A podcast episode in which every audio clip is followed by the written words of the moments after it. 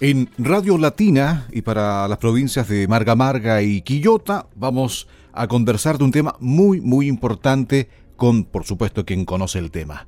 Pedro Huichalaf, ex subsecretario de Telecomunicaciones en Subtel en nuestro país, abogado, también eh, magíster en Derecho Informático de las Telecomunicaciones en la Universidad de Chile, estudió Derecho en la Universidad de Valparaíso también, y bueno, está en contacto con nosotros para conversar un tema tan importante y entregarnos mayor información acerca de la llegada del 5G. ¿Qué diferencia hay entre el 4G y el 5G? Todo eso lo conversamos con Pedro Huichalá. Pedro, gracias por recibir nuestro llamado a esta hora acá en Radio Latina para toda la zona interior de la región.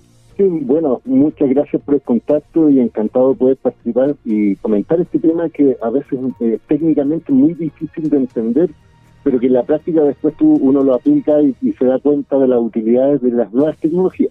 Así es, Pedro. Eh, bueno, el presidente entregó la licitación del 5G.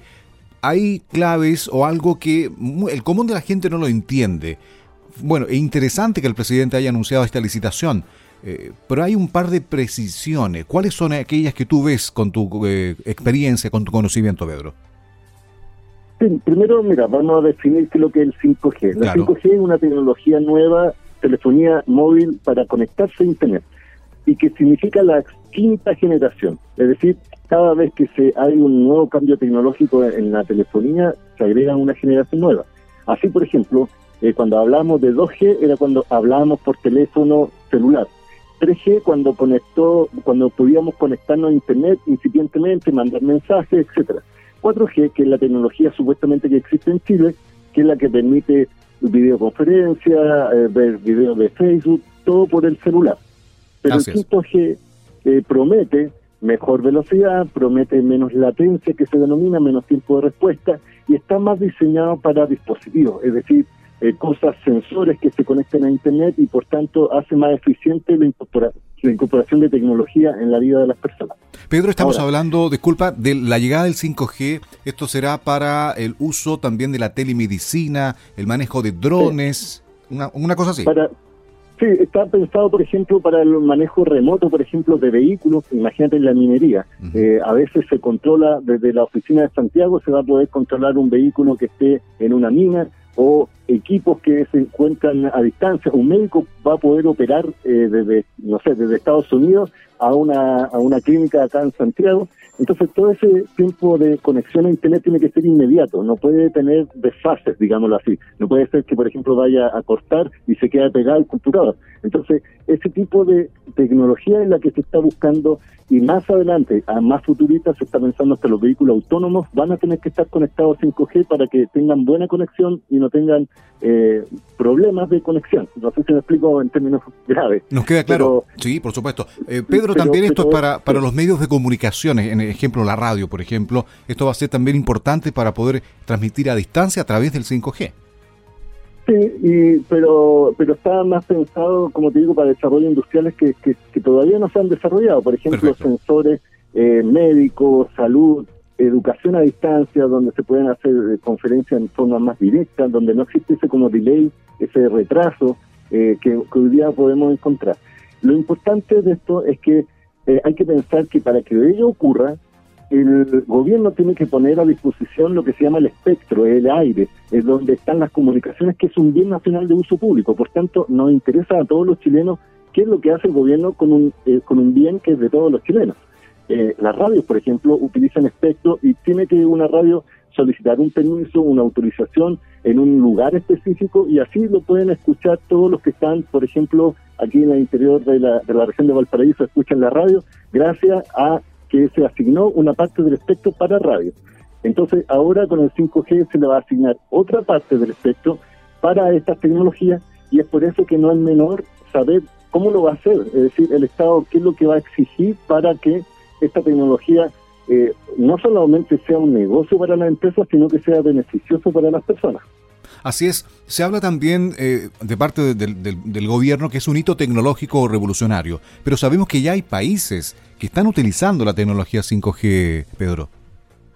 Sí, eh, bueno, eh, mira, y ahí tengo una pequeña diferencia con el presidente, con todo respeto, porque en definitiva él menciona como un hito revolucionario, como algo copernicano, y no es tan así, digamos, las tecnologías obviamente mejoran la calidad de vida, hacen procesos mejores, pero no es que te vaya a transformar la vida.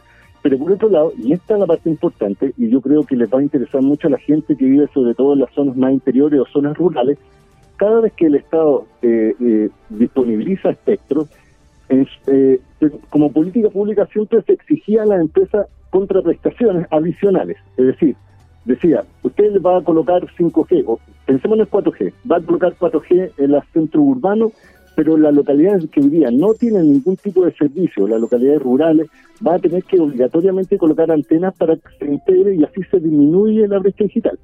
Esa era una política pública que ha sido bastante exitosa, porque en el fondo hay muchas localidades que a mí me tocó cuando yo fui subsecretario de ir a inaugurar antenas en zonas donde no había señal y hoy día disfrutan de esta tecnología porque son zonas rentables, no rentables, es decir, si aplicamos la lógica del mercado, las empresas nunca hubieran llegado a ese lugar, pero por estas contraprestaciones, es decir, por te entrego el aspecto, pero tienes que llegar a estas zonas que no son un negocio, las empresas dicen perfecto, me rentabilizo con el 4G y aunque pierdo en estas localidades, es un compromiso que tengo como país.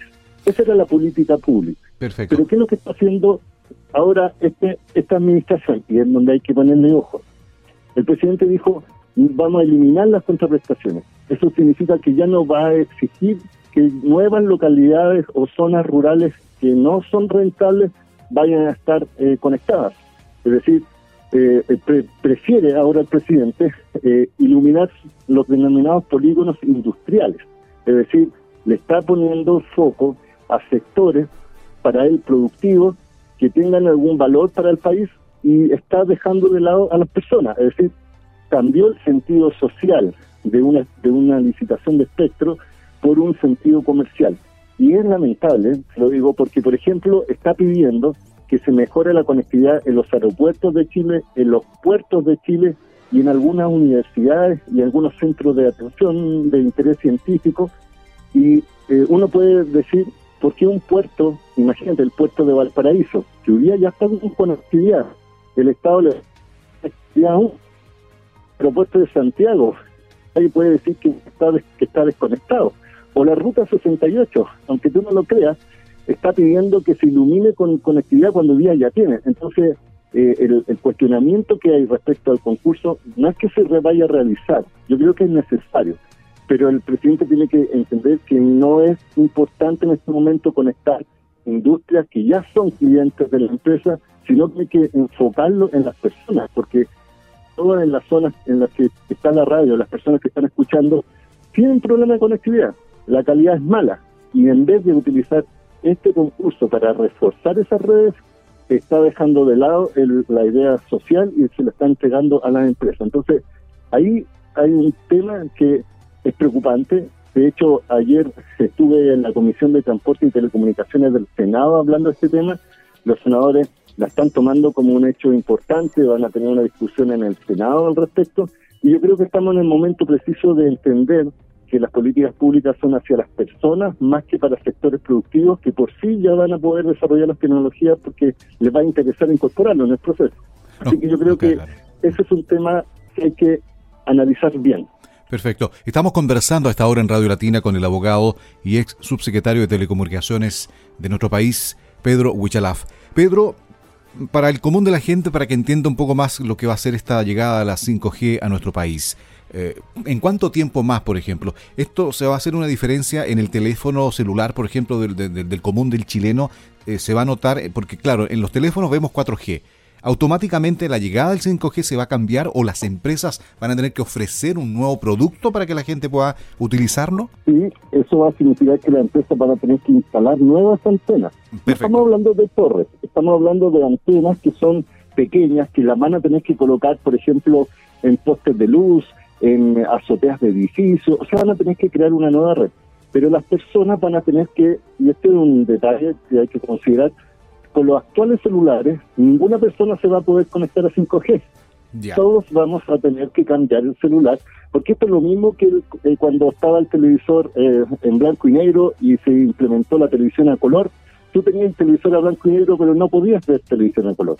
O cuando eh, estaba la televisión eh, analógicas y hoy día se está implementando la televisión digital, tú tienes que tener un decodificador para poder ver la televisión digital, es lo mismo. Entonces, hay que pensar que esta licitación la está lanzando recién ahora el presidente, pero en la práctica se va a demorar alrededor de dos o tres años en implementar y además las personas van a tener que renovar su equipo, cambiarlo por un equipo de 5G para poder optar a usar esa tecnología, si no van a seguir usando 4G.